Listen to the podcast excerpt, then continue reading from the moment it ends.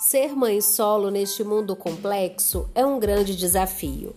A monoparentalidade é ainda muito vista como uma espécie de mais paternidade. Nós enfrentamos todos os dias questões de criar filhos, mais o problema de fazermos sozinhas um trabalho que foi socialmente planejado para duas pessoas. Ser mãe solo pode não ter sido sua escolha, porém, é possível criar filhos responsáveis respeitosos e cheios de recursos em uma casa com apenas um dos pais. Estamos aqui hoje para você descobrir maneiras de identificar problemas em potencial e desenvolver habilidades para evitá-los.